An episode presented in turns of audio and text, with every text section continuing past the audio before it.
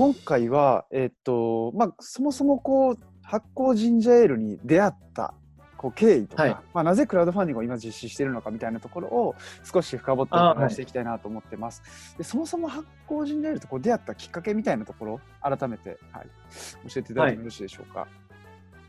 発酵ジンジャーエールと出会ったきっかけは、で、出会いに関しては私もう20前半の時に出会ってるんですけども、そもそも私もともと酒屋さんだったんですよね。酒屋はいはいを、酒屋で働いてまして、それで、当時もう嗜好品と名の付くものは全部試したいっていう嗜好品マニアだったので、へえ。おはい。で、そういうそういうことでいろんなお酒も知ってましたし、ジンジャービアの存在、うん発酵ジンジャーエールの存在も知ってたんですね。ううんん。はい。で、まあ、は存在は知っているものの、日本では別に飲む機会もないので、うん。そのまま、まあ、本当に稀に、あの、輸入雑貨屋とかで売ってる時は買ったりもしてましたけど、うん。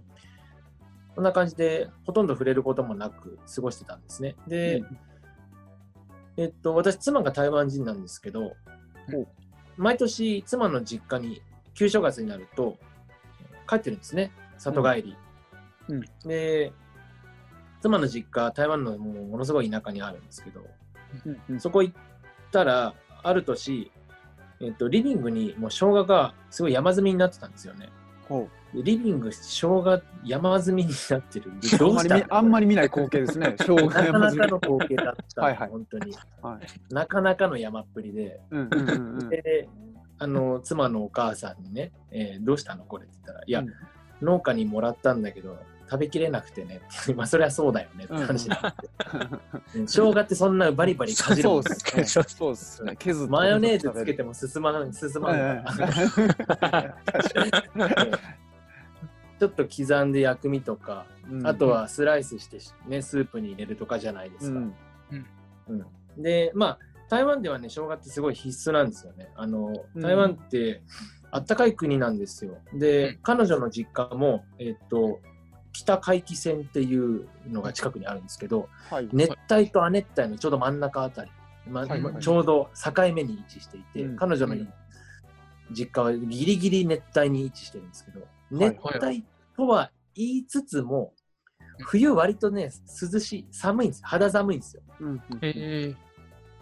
ま、最低で、最低で気温ね、6度ぐらいになるんですよね。寒いっすね、まあ結構普。通に割と寒くなるんですよ。はい。はい、あ特に朝晩寒くて。はい。でも、言っても熱帯じゃないですか。うん。だから、暖房器具ないんですよ。うん。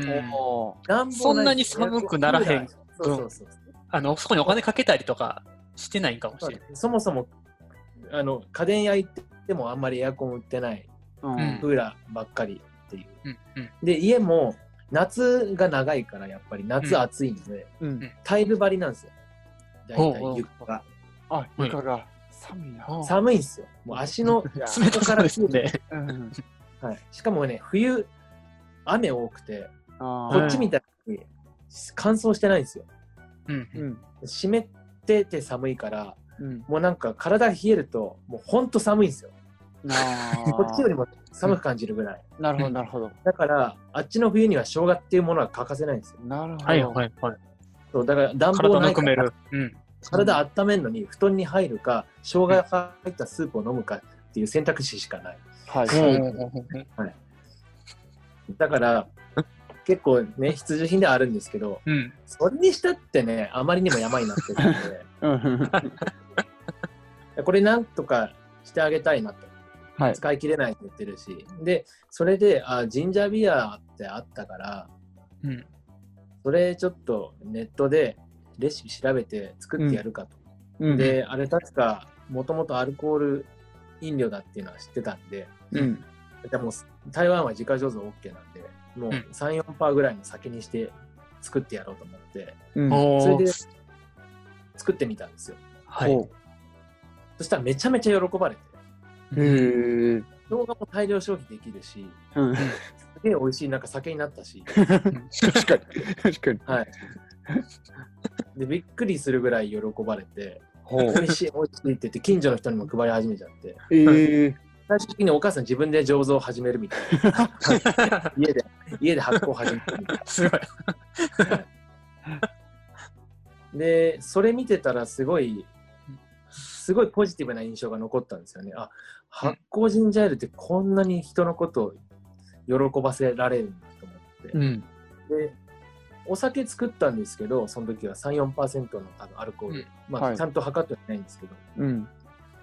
だったんですけど、そこでももう一つ思って、あの、はい普通ビールとかを、日本酒とか何でもそうですけど、お酒って、うん。こう初めて飲んだお酒って、何人、10人飲ましたら大体2、3人はまずいって言うじゃないですか。苦いとか、ああ、まあまあ。飲めないっていう人いるじゃないですか、絶対。うんうんうんいますで、発酵ジンジャーエールの時は、まあ当時、当時はですよ、あの台湾でいろんな人に飲ませたら、全員が全員うまいって言ったんですよ。それもなんか面白いなと思って、お酒なのにうん全員確かに。美味しいって思えるんだ。しかもこんな適当に作ったのに。って思ってうんうんで、さらにすごいのが、そのジンジャーエール自体、台湾で普及してないんですよ。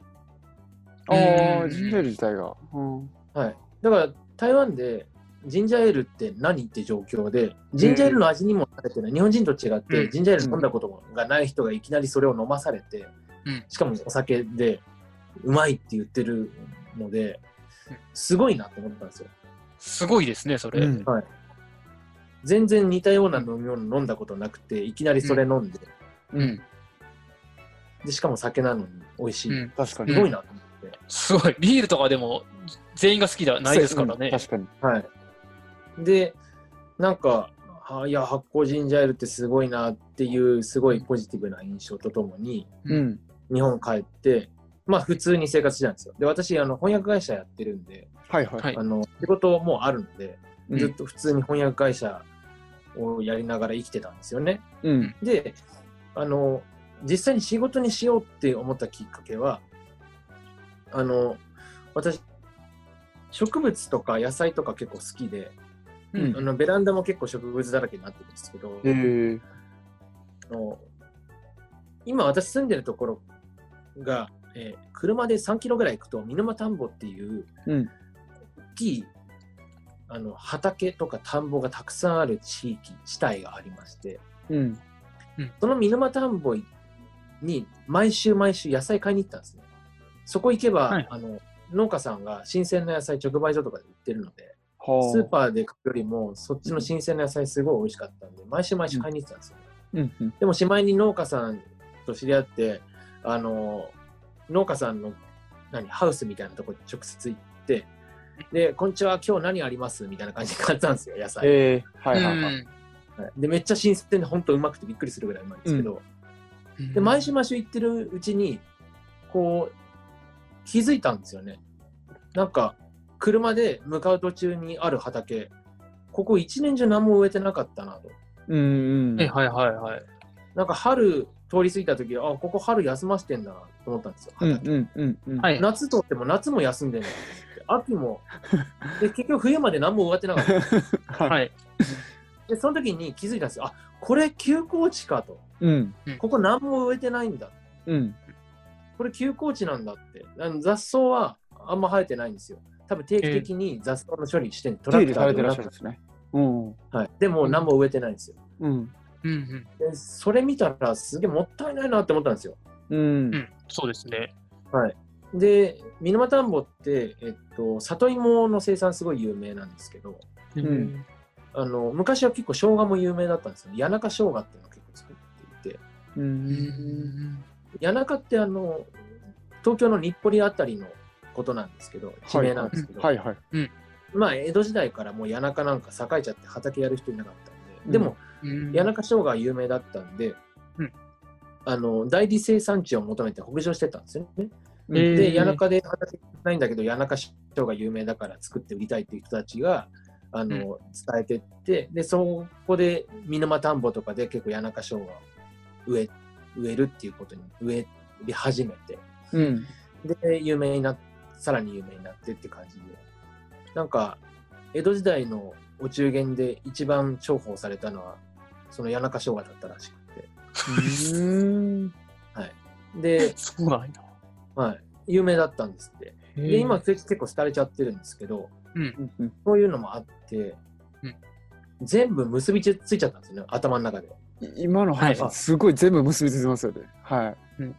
なんか、発酵ジンジャーエール、休耕地、もったいない。ここでは生姜植えてもらって、うんで、し休耕地が畑になって、うんで、生姜ができる。で、その生姜使わせてもらって、発酵ジンジャーエール作って、売って、で、埼玉名産少ないから、うんそれ埼玉の名産になるんだよとか、いろいろ考えてたら、はい。これもうやるしかねえじゃんってなっちゃって。う ん で、やりたいなっていうのがどんどん高まっていって、うん。それでもう全然知識もなかったんですけど、全部勉強1から、もういや、ゼロからうん。勉強して、それで今に至るって感じですね。うんそれがきっかけで、ちょっとな長くなっちゃあ全ったんですけど。まあ、それがもうきっかけですね。はい、へえ、本当に繋がってる感じしますね。一個じゃないですね。そのいろんなことがあって、それが結びついて、そうですね。はい。そうですね。そのやり始めようと思ったのも、あの、、はいろいろクラウドファンディングのページとかも見てると、割とそんなに古いじゃない、えっと、もうちょっと前。やり始めようと思ったら2018年とか。あ、18年。で、2000 2018年の暮れに、うんちょっとやりたいなって思い始めて、で、2019年の頭に、やるしかないなってなって、うんうんそっからですね。で、すごい2000んはい。めちゃくちゃ勉強してはるんじゃないんですか？そんなゼロからほんここまで一気に持ってくるのって。そうですね。もう日々勉強ですね。で、2020年2月に、えっ、と、会社化したんで、うんうん。実1年ちょ一年ちょっとぐらいやりたいなと思ってから1年ちょっとぐらいで会社になって動き始めてるっていう感じではありますね。へえ、すすごごいな。でも1年ってやっぱ結構長いじゃないですか。うんだから、その間にもういろんな人に教えてもらったり勉強してもうんしたりとか、うんでプラン考えてって感じでやってきましたね。はい、へえうんちょっと味のことをお聞きしたいんですけども、はい。あの、さっきの前回の話でもしたんですけど、僕が最初作った時には、なんかすごいスパイスとか効かしちゃって、なんかこんなはい変わった味になったなってイメージがあっはい。たんですけど、はい。あの、周東さんも最初作った時、台湾で作った時から、あの1年間の間に何回も作り直しとかして、こう味っていうのは、あの、なんていうんですか、試行錯誤はしたりとかしてはるんですか？あそうですね。今、もう試作に関しては全部エクセルで管理してん残してるんですけど、うんうん。多分、多分大体、今何回ぐらいだったかな ?150、60回は試作してますね。へえ。で今もう味は固まった感じなんですかね？これがでそうですね商品化するっていうものが。今は、もう、今いろんなイベントで、生だるでサーバー担いで、あの、イベントでう、ん。はい、うん。出たりしてるんですけど、え大体そうですね、定番商品っていうものに関してはうん、2つくらいレシピはもう固まってるのはあります。で、あとここからいろんなレシピを増やしていく。いこうとは思ってますけど、まうんあ、それは折に触れて、もしくは醸造所ができてからっていうのでもいいですし、うんうん固まってはいますね。なるほど。定番品に関しては。はい。その作っていく中で難しさとかってななかったんですかね。なんか、こう自分が思ってたのと違うなとか、目指すのところになかなかいけないとか、そういうのってどうですか？最初はもう全然美味しくならなくて、ううんもう本当大変でしたね。あ、やっぱそうなんですね。最初本当全然美味しくならなくて、うん。びっくりするぐらい美味しくならなくて、でもう、うん。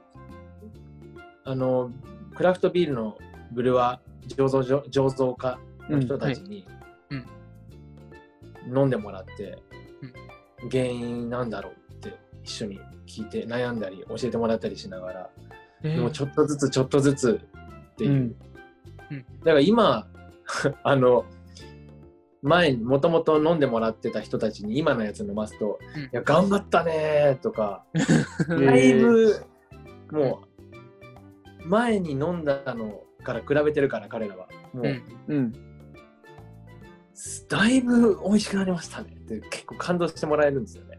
えー はい台湾のやつがやっ時はどうやったんですか？ちなみに。台湾のその周東さん的に。はい時。のはい、あれ美味しかったんですけどね。でも、はい、あ再現ができなかった。